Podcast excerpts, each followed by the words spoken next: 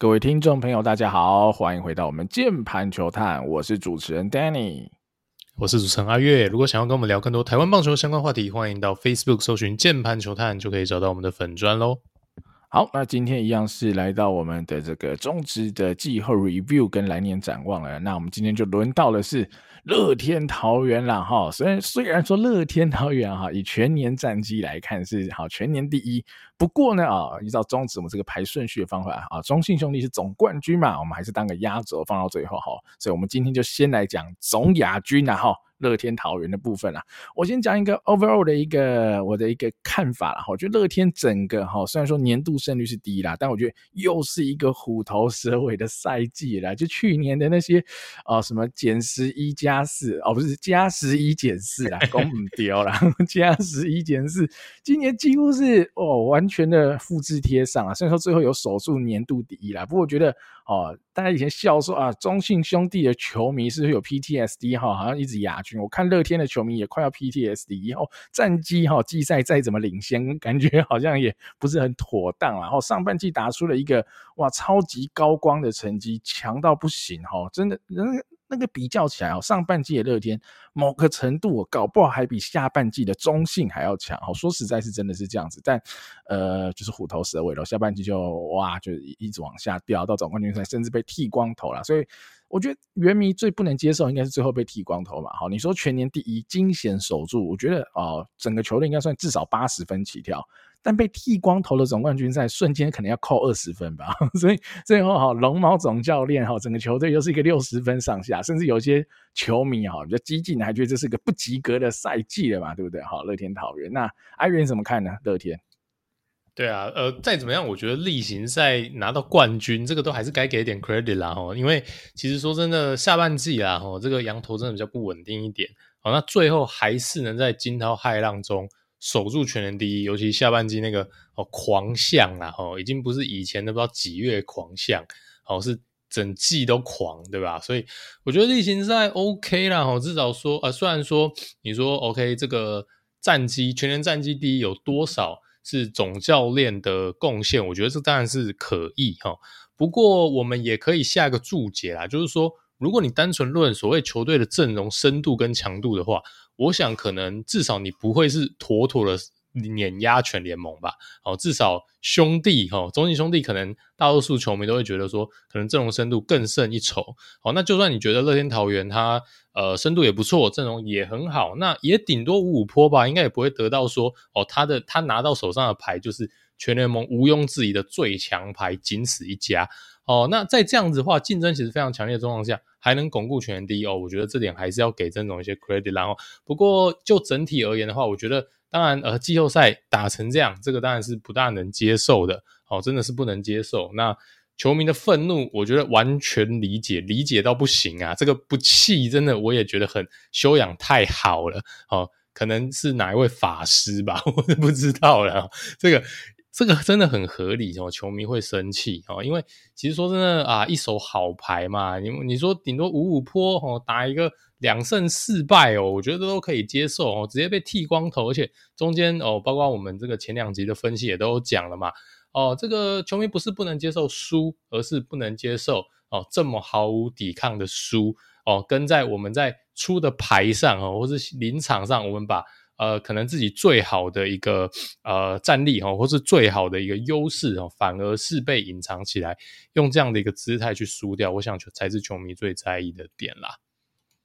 好，那我们接下来就准备往下来看了哈。那我还先提一下然后整体的战绩，乐天今年是七十胜四败，哦，七十胜四和四十六败啦。那 OPS Plus 整年是一百一十二，ERA Plus 是一百零三哈，所以两项都是及格，甚至及格以上，尤其打击，我觉得是呃显著的是全联盟，甚至说最好的，以全年来看，的确是了。好，那到底？乐天今年有发生什么事了哈，导致就会有一个虎头蛇尾的结果呢？哈，投手开始看好了，我先点一下投手的部分好了哈，洋投的部分，呃，大家应该就感受比较深啊。好，上半季很猛啊，下半季就落赛了。狂威全年好收下来的 ERA Plus 只有九十六，霸凌爵只有八十四。那豪进当然还是很好，两百三十二三二哈，也虽然说上半季我记得是三百多，但我觉得还是非常强哈，没什么好挑剔的。所以，呃，这个问题应该就很明显，上半季的羊头是非常的宰制，但下半季的话，狂威跟霸凌觉得问题就很大了啦。那你说 RP 的话，那我觉得 RP 的话，呃，就以豪进这个 RP 的角色来说啦，你当初上半季来看，你会觉得是一个很好的配置。好，因为他们先发已经很强了，大家都很强，所以他有这个余裕，好找一个 closer 的 young RP 或杨 closer 这样的概念。但其实你整年最后看下来，以最后啊乐天会输这么惨，就是因为轮值破洞了嘛。那以轮值破洞，好，你备胎找的不够，然后加上你有一个洋将是在 closer 的位置上，其实能帮助到球队把从这个逆境中走出来的几率就就小了很多嘛。好，所以我觉得这杨。将的问题，我们大家可以再跟阿月一起讨论看看啦。那本土轮值，我觉得就表现非常优异啦。你说子鹏最后是一一四四的 ERA Plus，真人和是一三五。那姐姐上半季投的不错，但下半季就爆了，整年是收在八十七啦。那所以我说，呃，子鹏跟郑仁和，我觉得绝对啦，还是。呃，有这个实力啦，今年投的很好，我觉得明年一定也没有问题，一定还是铁打轮值啦。那只是说姐姐的年纪也到了，所以之后的五六号先发的这个位置，可能年轻人就要想办法顶上来。你说今年投的不错的杨斌啊，或者说翁伟军啊，或者说庄心燕等人，好了，可能都要呃看看明年有没有机会补上这个位置喽。那最后讲本土牛棚啦，那绝对还是联盟第一啦，没什么好说的啦。你说乡长投到一八九。呃，赖师傅一六三，许俊阳一六零，好，陈晨大丈夫陈冠宇一零九，哈，上半季很惨哦，下半季转牛棚投到这个成绩真的很强啊，邱俊威一零九，小朱一零一等等的哈，我觉得牛棚战力真的是联盟第一，毋庸置疑啦，加上还有一个杨 closer 豪进在，所以其实这样看起来哈，但是有点事后诸葛哈，真的是有点事后诸葛，就是以这么强的本土牛棚，豪进就真的只是锦上添花，而不是雪中送炭。啊，今年最后哈，乐天遇到问题就是没有人在轮值的地方可以雪中送炭，导致最后崩盘了啦。阿运怎么看呢？乐天的投手，我觉得洋投哈，两个先发洋投整季竟然都低于平均，而且像是霸凌爵最后已经被修正到 EIA Plus 只有八十四，哇，完全是也也不是说什么像狂威是接近平均九十六，我就当它是平均的啦哈。它是八十四哦，这完全就是一个五号工作码的一个成绩。那而且你是双双阳 SP 吧，对吧？你有有豪进哦，所以 这就比较尴尬一点了嘛哦，因为你已经是只用两个这个阳 SP 了，然后两阳 SP 竟然还都低于平均，哇哦，那你还能拿全年第一？我觉得那土头真的居功厥伟哦，这真的很厉害哦，这个配置哈、哦。说真的，一看哦，感觉就是要垫底的配置。但是羊头的这个 support 这么有限的状况之下，哦，只有一个羊头很猛，而且它还是一只牛，哦，那你就可以知道说，哇，这个野手还有这个土 SP 跟土牛的贡献，那一定是非常的不错，才有办法卡拔掉这个羊 SP 在那边戳嘛。哦，这个例行赛，或许长期还是撑得住哦，就是说长期来讲哦。战力够深哦，那土头也够争气，但是呢，季后赛就是短兵相接，真刀真枪，比起那个前几号的强度嘛，呃，就以季后赛来讲的话，呃，你完全用不到五号哦，甚至四号你拼一点也都用不到的状况之下哈，那前段轮值不够稳定，不够猛，那个强度不够高，就造成了季后赛的崩盘，这个绝对是有哈完全的正相关的哈，等于说例行赛你死活在那边撑住。哦，用各种战力去撑住、去弥补哦，但季后赛，尤其你碰到呃对面深度完全不在你之下哦，那就就就爆掉了哈。那我觉得这个羊头哦，整季也有点要死不活，因为他们也不是说开季就在那边雷给你看哦，其实他们两个上半季都还是偏稳的，那下半季很明显是越来越不稳，投球局数越来越短，呃，大量失分的场次哦，这个也直线的上升。但呢，他就是没有那种你知道，就是彻底炸裂，因为彻底炸裂你会壮士断腕嘛，没关系，就找新的，也没有，整季那边好像又 OK，好像又不 OK，哎，好像又 OK。那我觉得这某种程度的导致哦，球团并没有一劳永逸的去积极寻找长期的解决方案。那一直到霸凌爵哦，九月的时候，我觉得已经算是炸裂了，因为他呃九月初开始，他有连续四场先发，他分别失了四分、五分、五分。八分哦，但是那时候可能已经有点为时已晚了啦，因为毕竟球季真的已经逼近尾声了。那也是有找来像病多哦，但是病多明显就更不给力哦。那这个完全就是跟季后赛崩盘是是是完全脱不了关系的。那唯一找来的替代品也很鸟嘛，完全让一个。那最后霸凌觉得整个退出战线了，你把他拉进来，就吃的局数少到不行哦，完全就是像一个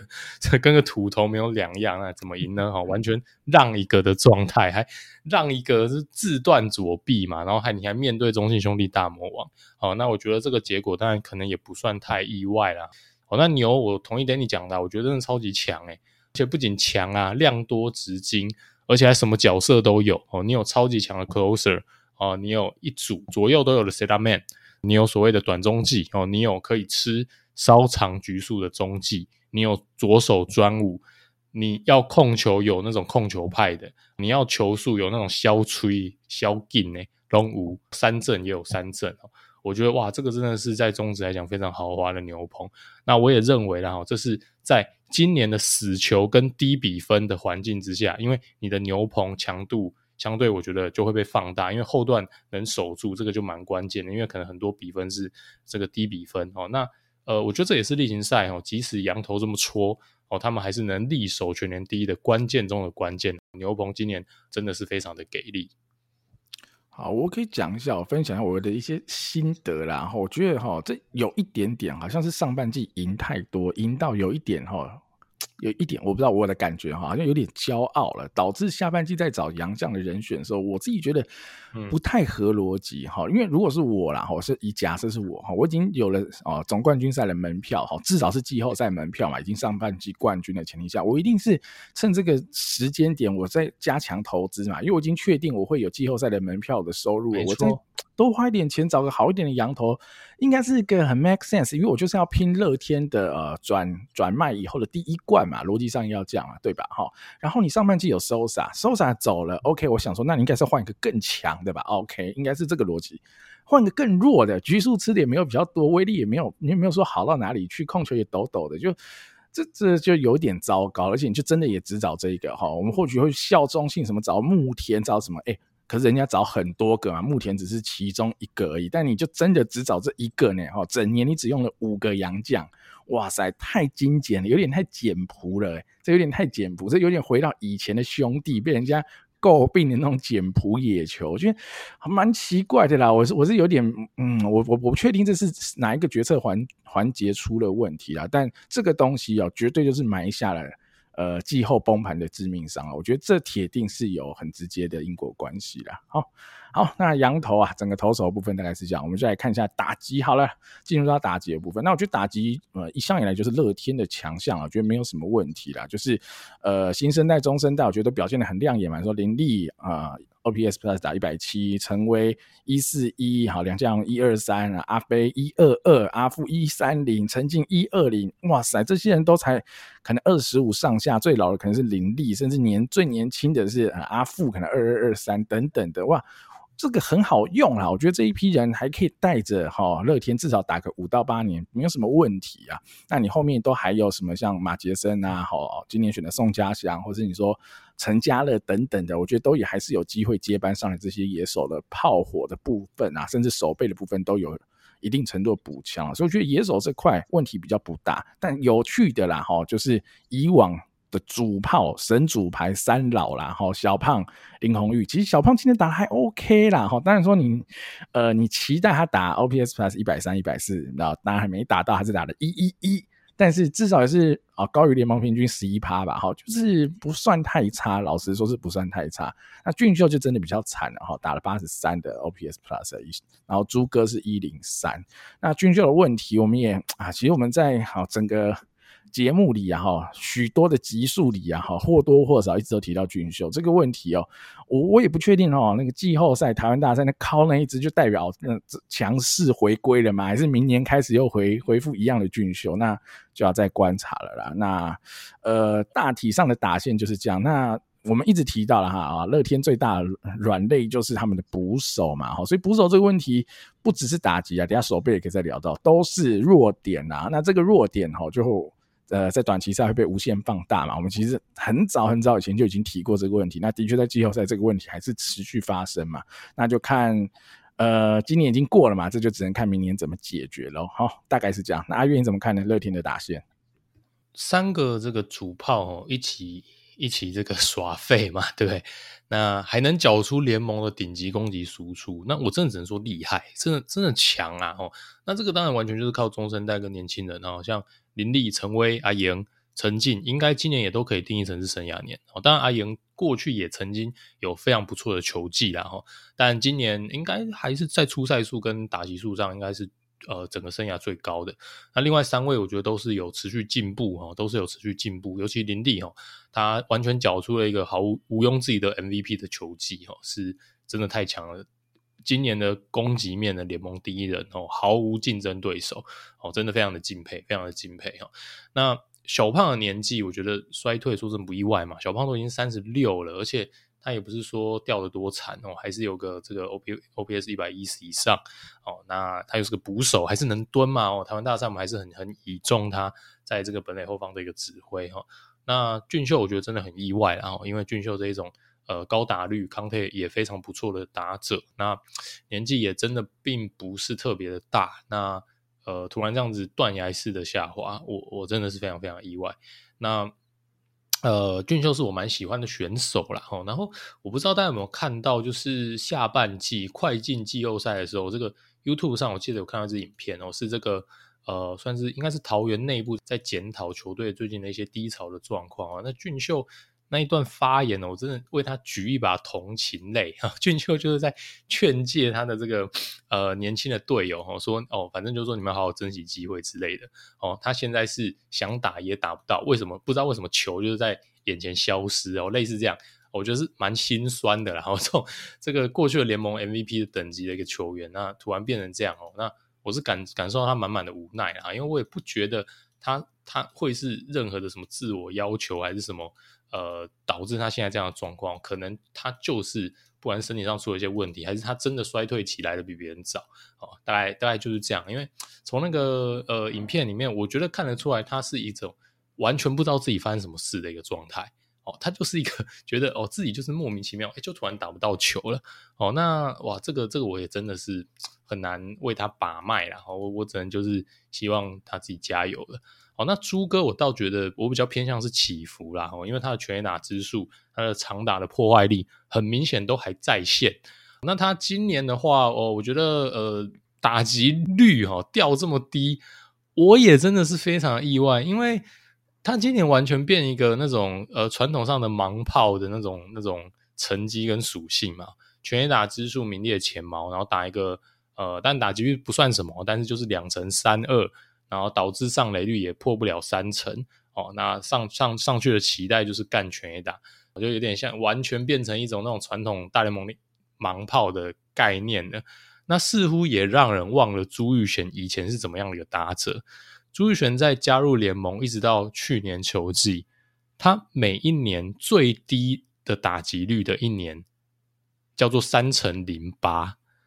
哦，那这样的一个打者，突然在二零二二年，哦，这个三十几岁啊，三十一岁的球技，甚至不满三十一岁的球技，突然打出一个两成三二的打击率，这个好像也不是所谓用球可以解释的，所以这个我也不知道发生什么问题。然后仔细看了一下他的数据哦，那个 BABIP 确实是低哦，但他的平飞球比率也确实是蛮低，他只打出八点七 percent 的平飞球。呃，那我是没有查到他过往的数据啦，不过从这样的一个。呃，平飞球的比率看起来哦，那打击率会比较低，我觉得这是很合理的。那我真的很好奇哦，过去几年哦，当他的这个控球能力都还非常在线的时候，他的这一个击球的一个比重到底是怎么样哦？我我可能要再去查一下他这个数据。不过再怎么样，我觉得他的攻击的长打火力绝对都还是在的啦。那今年反正桃园看起来就也不是靠他们三个在赢的，而是靠中生代、新生代在赢的。所以我觉得来年如果他们只要能哦，这个不要说三个一起回神呐，小胖我也觉得我不会把他列入期待回神的范围之内啦。我觉得他只要能维持减缓他的衰退哦，真的就已经对球队是一个定海神针了。那俊秀跟朱哥哦，那我认为他们只要能找回过往的状态哦，只要一位哦，对桃园明年的战绩而言，我觉得那都是很大的 upside 了。好啊，那我我也讲一下我的想法。我觉得现在已经好，棒球的科技已经进步了非常多嘛。其实有非常多的仪器或者是相关的东西，可以来协助球团或者球员去做这方面的好把脉嘛。因为我跟阿月，毕竟我们就是键盘球探，我们能看的东西绝对是有限。比如说他的击球出速、他的挥棒速度、击球仰角等等的，那你一定要有一些像什么 Rapsodo 这种类似像这样的仪器，或是如果你球场上装 TrackMan，那你就有办法记录到这些资讯。你可以跟以往打得好的时候做。比对跟现在打的差的时候做比对，你可以从中找到一些呃一些因果关系或者一些差异嘛，或者是你用影像的方式哈，就我们那一个那一集在聊影像的时候，其实也有提到，其实现在用影像的方式也可以非常简单的就抓出来你打得好的时候，好，比如说你把安打的归为一类，出局的归为一类，你去看看你的挥棒动作到底有哪些地方有差异，或是今年跟去年，因为去年打得好嘛，今年打得差，那又有什么差异？所以我觉得从数据或者从影像这两个方面着手，应该都会是很有效，或者说呃很科学的方式啦，来来解决这些问题。因为就像阿月刚刚提到的，俊秀就真的是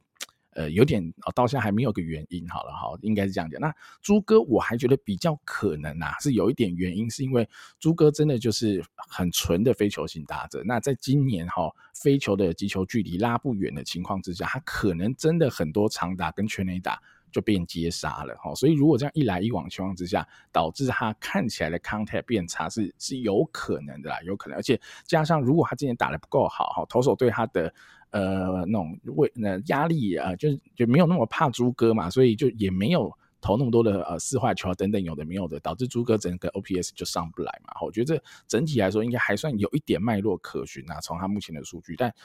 呃俊秀的数据我觉得真的不确定。我我只知道俊秀打了很多滚地球，好打了很多滚。那这个到底是挥棒的击球角度的问题呢，还是什么其他的问题，或是他的挥棒速度真的掉下来，导致他都是被投手的球路给压制，所以打一堆滚地球等等，这真的就要。好，球团跟球员在自己从这些数据或影像当中，看看能不能找到一些蛛丝马迹了啦。好，大概是这样。好，那最后我们来讲一下手背好了啦。哈，手背的部分就呃，就就也很简单的问题嘛。捕手绝对会是一个问题嘛。到底捕手的问题要怎么处理呢？哈，小胖看起来就是期间限定嘛，了不起就是一个季后赛。那你说一个礼拜蹲一场，整季这样蹲，勉勉强强的。但那宋家祥如何养起来，可能就会是一个问题的。那二游，我觉得也会是乐天一个值得讨论的地方啦。那游击当然阿飞，你要让他一直守，当然我觉得没有什么问题。但你现在就有一个人叫做马杰森嘛，哈，那阿飞今年的守备是有一点起伏的。这个前提之下，诶，马杰森的定位呢，哈，他要跟明年要跟阿飞做竞争吗？还是马杰森要换到其他位置去呢？那林立还要留在二垒吗？哦，还是要去外野呢？哈，我觉得这些都是有趣的问题啦。哈，在守备这一端可以一起来聊聊看。阿月你怎么看守备这边？我我先讲啊，捕手我觉得真的不行了哈。这个呃，张宇勋我觉得真的就只能例行赛顶着用，我当个二号，然后期待他的打击有一些发挥。那不过说真的，他今年打击也真的是对，打出一个 OPS Plus 不到五十嘛，所以今年打击其实也不在线哦。不过他今年我觉得确实是衰啦，他的 BABIP 只有两成二八哦，衰到天上哦。你说他打很少平飞球吗？也还好哦，不会特别的少。哦，所以是确实是我觉得有点偏衰哦，但是呃，就就回来了哈。我觉得呃，就短期赛很明显嘛，这个总教练也看得出来，他也不敢用嘛。哦，这个这个也是不是说呃，这应该一般球迷也都看得出来了。哦，那这个例行赛都还可以掩盖啦。哦，那季后赛这个就就完全没有他的用武之地的。所以捕手，看起来也真的就只能期待宋家祥了。哈只能期期待宋家祥。那再提供个解法啦哈，你直接花大钱哦，直接花一年一千万美金就把弗莱西挖过来哦，真的是完全 削弱对手又加强自己最大的弱点哦，实在是非常的划算哦，今天可以去考虑看看呐。好啦好啦，OK，那再的话，我觉得林立的问题啦哈，那林立大家应该也都看得出来，他在中线绝对称不上是一个。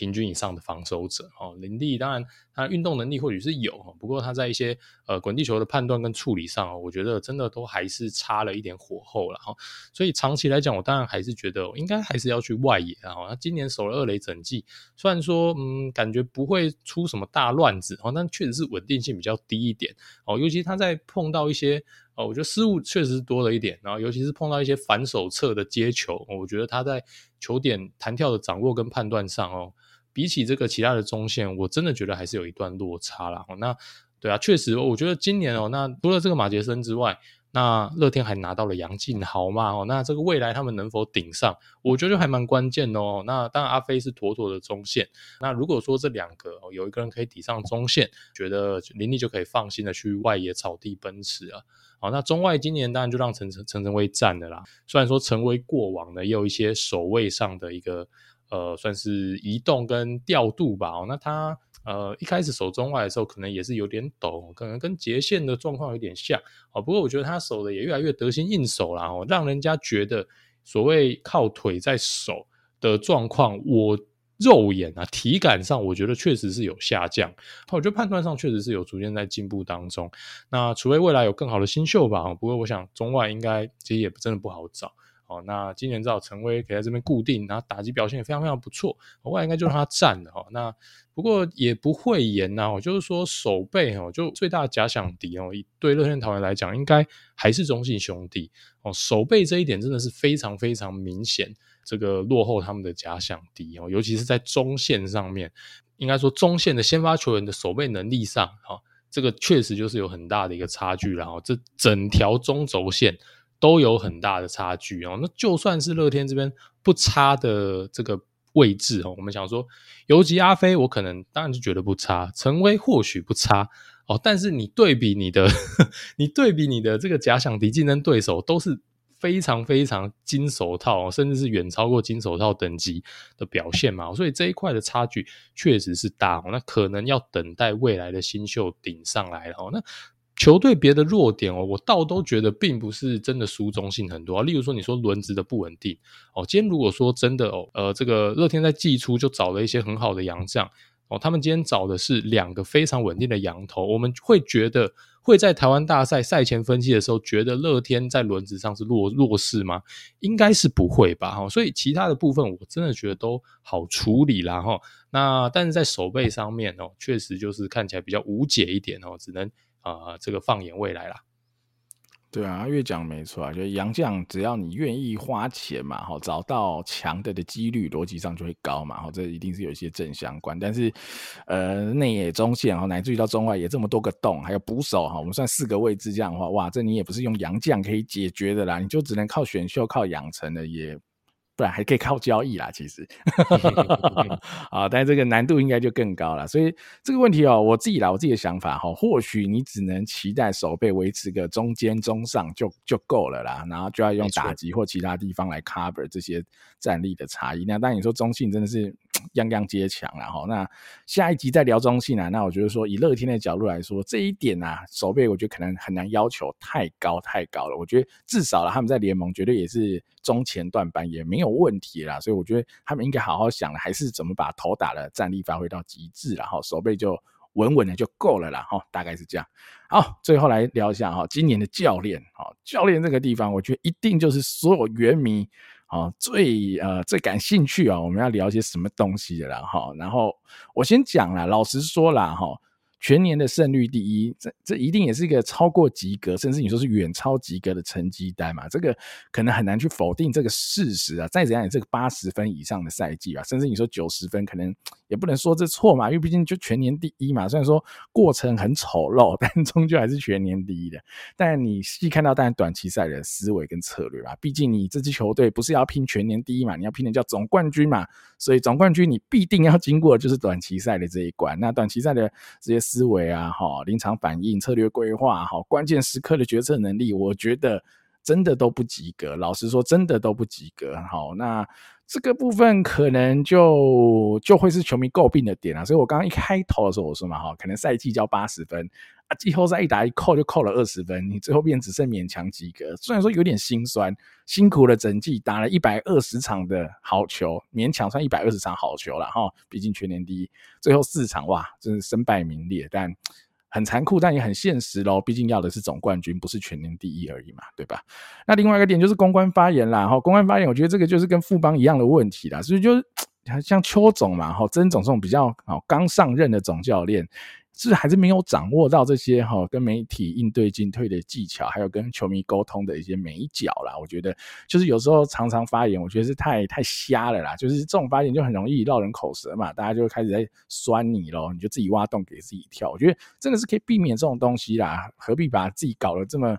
这么不堪呢？某个程度上是这样，就其实就正正常常的讲嘛，好，该怎么做就怎么做，该怎么调度就怎么调度。那你要有你自己的。呃，belief，但没有问题。但你要这个东西要是一个合逻辑的吧？你可以选择很激进，你可以选择很保守，想怎么选择，我觉得都可以，都有它的逻辑在。但你不能选择一个 doesn't make sense 的一个方向，那就那就只是在呃自圆其说了啦。好，大概是这样。阿、啊、元你怎么看呢？教练团的部分？哇，对我我觉得这个球队的体质跟球员的强度啊，其实掩盖了曾总很多问题，在例行赛，尤其是上半季啊。举例来说，像是我们也提过很多次嘛，成为九棒这种事情，哦，这种事情真的是你赢球，大家都不会有太多意见。但你球队要是逆风啊，你要知道变通嘛，你你都还是还是就是抱着一些呃，就感觉很很像迷信或是自己的一些小坚持啊。那如果说它是很明显不合棒球的逻辑的，那这个当然球迷的反弹会非常非常的大嘛。好，因为你你球就像九棒这件事情啊。你球队都在落赛了，得分都在打不出来了，你还把球队当少数的一个王牌打者排第九棒啊，对不对？还以为你是在打 All Star Game 不是嘛？哦，所以 对，那那另外我提一个，就像小马哦，关键时刻上来哦，初登板左打打一个超级关键的哦，打林凯威，在一个哦很关键的那种，甚至关乎到全联的这个战绩排行的那种关键打线，让他上去，这些小地方哦。会让我啦，还有会让球迷，就是你怀疑的是曾总的整体的判断力。就是说，今天我们如果去 judge 一个总教练，我们 judge 他风格的问题，我觉得那倒还好，那种是风格的选择。像我个人，我也很讨厌所谓作战非常传统的教练，我很讨厌 old school 的教练。我觉得你就让球球员自由发挥嘛，哦，长期来讲不会太差哦。那尤其是你正中的这个好球员，有长打能力的球员，让他们。摆出来触及，我觉得大家就看得很堵然。应该现现代的球迷也很多是是这个喜好跟啊、这个风格的倾向嘛。哦，但你 diss 他这个教练，你会知道说，OK，他有哪一些明显的缺点，但他的这一种保守的作风，或是他的这种其他的这种作风，他一定会有他的一个优势。哦，就是说风格的选择，很多时候是那种呃优势劣势的取舍。哦，但是曾总会让人家诟病的地方，无关乎风格，是整体的这种判断力，就是明显就会觉得这件事情不合理。就像是我们台湾大赛分析这边这一集里面讲的一些，就是说像牛棚他使用的选择嘛，哦，他事后去解释说，哦，他是看对战数据，哦，但是我们去翻他整场比赛牛棚调度的逻辑，完全都跟对战数据是背道而驰的。哦，所以这个就不是说我 diss 他的风格，而是他讲出来，或者说他实际上的作为是完全就最基本的一个逻辑上是不合理的。这个会让我非常非常的有 concern，因为对这个这个就是会会会觉得说，诶，是到底是发生什么事情？哦，这个是我对曾总是最有疑虑的地方了。哈，那但现在我觉得，嗯，你说台面上有什么更好的人选或选择吗？我觉得还真的不一定哈，除非你真的要找杨教练啊，那我觉得当然是可以考虑。不过呃，你现在看起来球团可能也会愿意再给曾总一年的时间试试，我觉得也未尝不可啦。因为毕竟他也不是经验非常丰富的总教练。那你说像是叶总好了哈，叶总其实说真的，在他执教的前期，我觉得也有很多让丈二金刚摸不着头脑的操作。所以总教练会不会进步？我觉得绝对是会进步的，就是跟球员一样哦。总教练也会有所谓的生涯年，逐渐进步。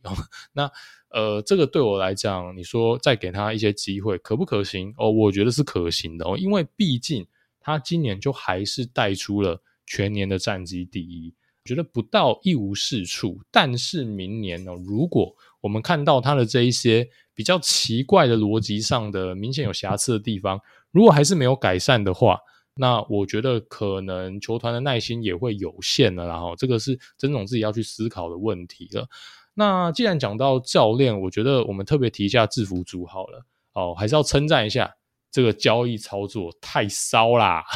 我觉得真的漂亮啊！哦，当初我觉得我们在分析这笔交易的时候，还有相对比较多不确定因素之下，其实我们还算蛮铁口直断的。我们就觉得说，哇，这个我觉得乐天真的是至少是立于不败之地。呃，其实大家也有很多不同的看法跟讨论，其实我都接受。那随着下半季打下去之后，我觉得这笔交易虽然说还称不上是盖棺论定。但我觉得乐天至少立于不败之地的这个 comment，我觉得至少已经算是蛮 fair 的。哦，拿到了一个 SP 哦，杨斌直接顶上哦，这个非常稳定的这个五六号先发，虽然说 staff 还是还是那样哦，但是他就是稳定，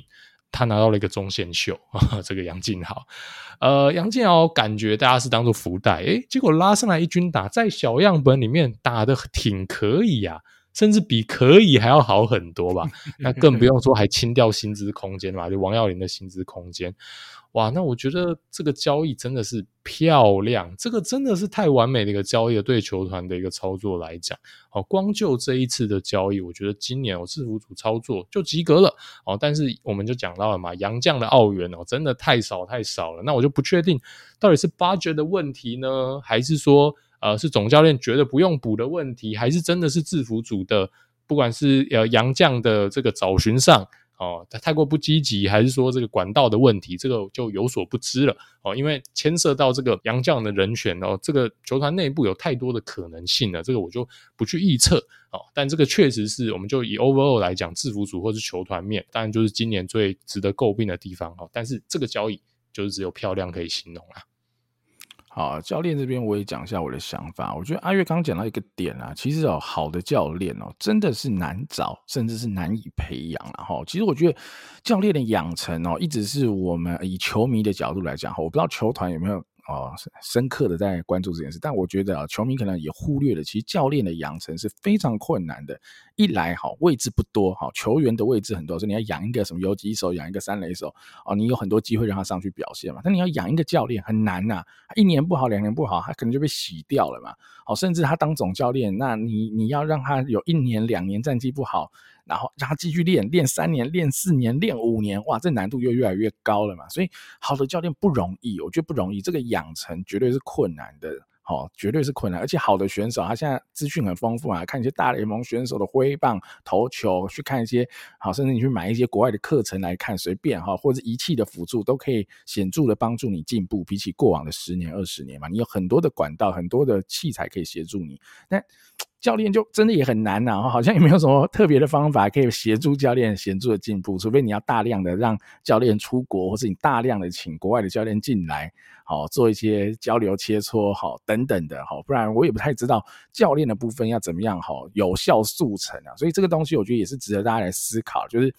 呃，好的教练真的是千军易买啊，一将难求了，哈，就是不容易，哈，所以。我是可以理解了哈，就是乐天如果让曾总能再续约一年、两年之类的，我觉得是能理解的啦哈。我觉得这是能理解。那因为他可能台面上真的没有更好的选择，或者像阿月讲哈，找个洋洋教头班底进来，那才可能能有个替换吧。不然现阶段也可能呐哈，折中方案也只是这样。那。最后就变成是曾总的课题了。假设真的续约，他自己要怎么突破啦？哈，所以这就我就直接延伸到就是明年呐。展望明年的话，第一个最大的问题啊，就直接先点出来了啦，就是逆风球怎么赢？哈，曾总打顺风球，你看你顺风球谁都会打，球员也会打嘛，教练也会带，很轻松。但曾总的问题就是逆风球要怎么赢呢？哈，在这种短期赛输了一场，输了两场，你要怎么样有效辩证，寻求突破嘛？哈，你看叶总。在季后赛的表现，哇，那就是以小博大嘛。虽然说最后呃输了，但其实是输的精彩，而且输的可惜，甚至你会觉得，哎、其实都是有机会翻掉中信的。老实说哈，就是你细看一些内容的话，都是有机会的。那他就可能是输在球员真的还是相对年轻，经验比较不足，没有办法啊百分之百落实叶总的一些战术或是一些呃场上的好关键时刻的 case 啦。好，那曾总呢，你已经有一批这么好的球员了哈，所以曾总真的要。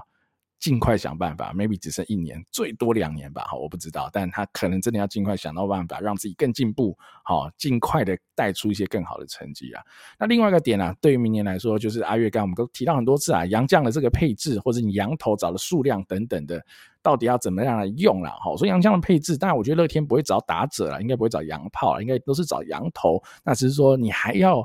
呃，花一个洋将的扣打在豪进，就是 closer 的角色啊。我觉得当然他投的很好，你还是可以找他来，我觉得没有问题。但那你的洋 SP 的备位人选就要找的够多，以防万一。因为当你的洋 SP 一个两个连续崩盘以后，哇，你后面衔接不上来，你整队就崩掉了。因为呃，轮值先发崩掉，就是是会全盘倒的嘛。哈，你少了一个牛棚投手，以乐天是铁牛棚哈，本土铁牛棚的情况之下。呃，那个伤害是小的，所以这个我觉得也是明年度可以再做思考的地方啦。那再来，我再提一下三老啦，哈，三位老将，明年怎么用？好，位置越来越挤喽，哈。那廖健富现在已经放弃捕手，他铁定就是要卡一个 DH 或是一垒的位置喽，哈。那你加上明年有没有可能哈，那个男人会回来哈？博荣大王会不会回来？虽然他好像。会继续留在日本了哈，但不知道他会不会回来。如果他回来，等等的情况之下，位置越来越挤了哈。三位老将明年要怎么用？那最后就是捕手的接班计划了哈。看起来已经没得选了，应该只有一条路啊，就是宋家祥。那只说宋家祥多快要在一军亮相，那多快要扛下主战捕手的位置哈，这都是明年值得观察的重点啊。阿月你怎么看明年度呢？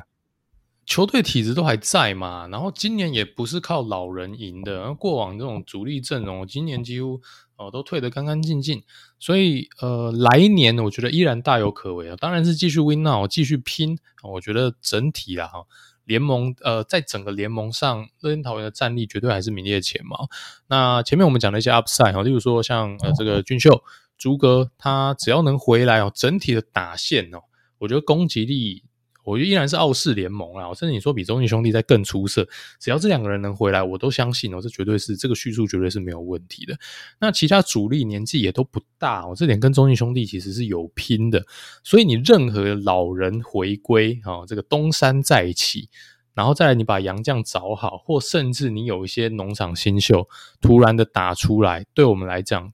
呃，这个都会是向上空间。好，那再来说你的本土 SP，我觉得也有一些我们讲的 sleeper 啦，我就是说沉睡中，我的未来可能会有好的表现。我像是翁伟军等人哦，我觉得都还没有完全兑现他们的天赋哦，所以我觉得这些都是乐天桃园明年哦可以有 upside 的地方哦。那对我来讲，明年真的也是蛮可以拼的哦，因为我觉得明年对呃相对于今年而言哦，对乐天而言。我觉得是向上空间比向下空间还要多蛮多的哦，因为今年他们赖以为生的战力的核心，好像是牛棚啊，好像是这个呃中生代的一个野手阵容，我都不觉得他们明年会会崩盘或是有什么衰退哦，呃，但是他们这些 upside 其实我觉得还蛮多面向都有往上的一个空间的，那当然守备短期很难赢。但应该也不会更差了啦，所以整体守备就像我刚刚讲的啦，我可能还是要等宋家祥啊、马杰森等人兑现天赋。那我刚刚讲的这种往上的 upside 还有一个人嘛，就是杨晋豪，好，杨晋豪也真的是可以期待看看。那至于刚刚 Danny 提到的这个杨将名额的选择，其实我是 OK 说继续呃用豪进哦，这个，但虽然说他吃的局数一定会比较少。但是有几个原因哦，让我去少见的去支持一支球队去选择洋牛棚哦，不然我一般多半因为吃局数少的问题，我觉得多半是不支持的。但是乐天第一个啦，哈，就是说，嗯，他们的本土的 SP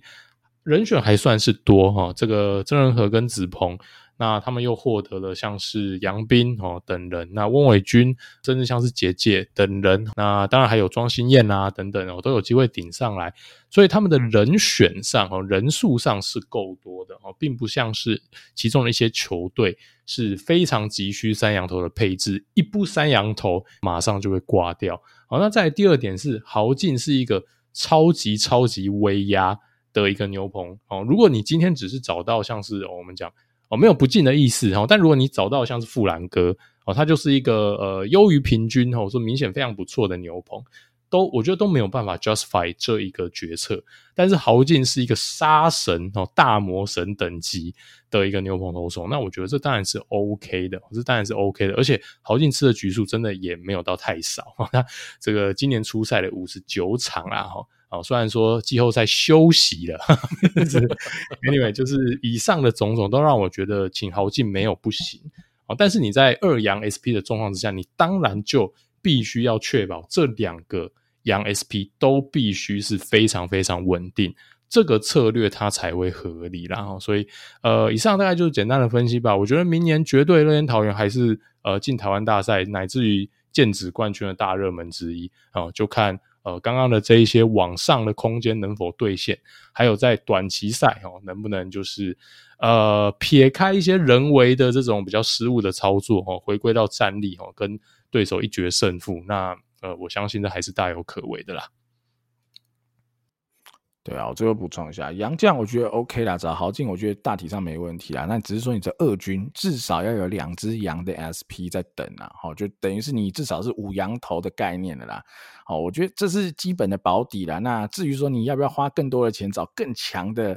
羊头来，那那可能就可以再讨论。但我觉得至少啦，五洋投好长期的存在于球队中应该是必须的。那刚刚有一个点啊，我我想去聊一下，就宋家祥的这个点啊。我觉得啊，好在统一那一集我们有讲到，哈，黄永传可能会是最有机会，好提早亮相，甚至明年下半季可能就有机会卡一军位置的，呃，今年选进来的新秀，哈，宋家祥，我担心他会是不得不，不得不 明年就要一军上上架了，哈，不得不一军就要亮相，甚至要扛下，